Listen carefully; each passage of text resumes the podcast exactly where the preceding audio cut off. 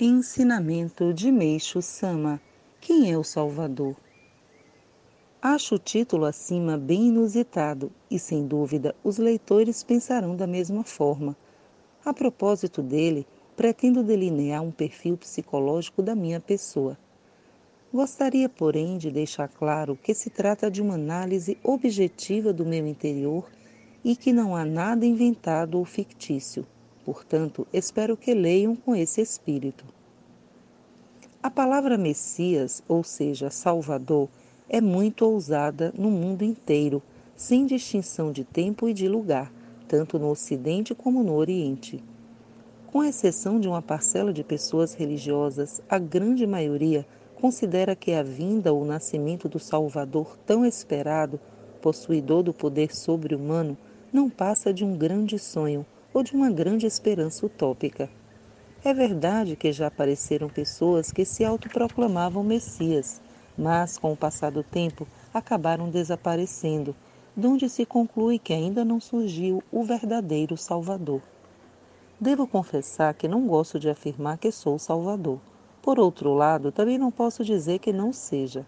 Sendo algo tão sério, inédito em toda a história da humanidade, a vinda do Salvador é um assunto que não pode ser discutido de maneira leviana. Contudo, não se pode, inclusive, afirmar que se trate apenas de um sonho, nem deixar de acreditar na sua viabilidade, pois a segunda vinda do Cristo, a vinda do Messias e o nascimento de Miroco foram previstos por grandes profetas e santos. Há muito tempo venho pensando na condição número um que deve, que deve ser preenchida pelo Salvador. Antes de tudo, ele deve ter força para livrar as pessoas das doenças. Por conseguinte, além de conceder-lhes o método absoluto para obterem plena saúde e completarem o tempo de vida que lhes foi predestinado, ele deve possuir força para a concretização desse objetivo. Eis a qualificação fundamental do Salvador. É óbvio que a saúde do corpo deve acompanhar a saúde do espírito Cristo já dizia que de nada adianta o homem ganhar o mundo se vier a perder a vida. Parece-nos que tal afirmativa evidencia a verdade acima.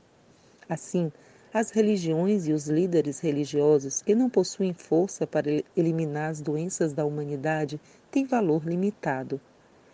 Eu sempre abracei essa tese e certo dia mais de dez anos após entrar na vida da fé, obtive conhecimento sobre o princípio fundamental das doenças e a sua solução. Ah, ninguém poderá imaginar o espanto e a alegria que senti naquela hora, pois nunca ninguém fizera uma descoberta tão importante. Se a compararmos com as grandes descobertas ou as grandes invenções, estas não chegariam a seus pés.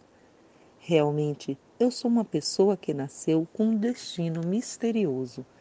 Em 20 de outubro de 1948, retirado do livro A Verdadeira Saúde Revelada por Deus.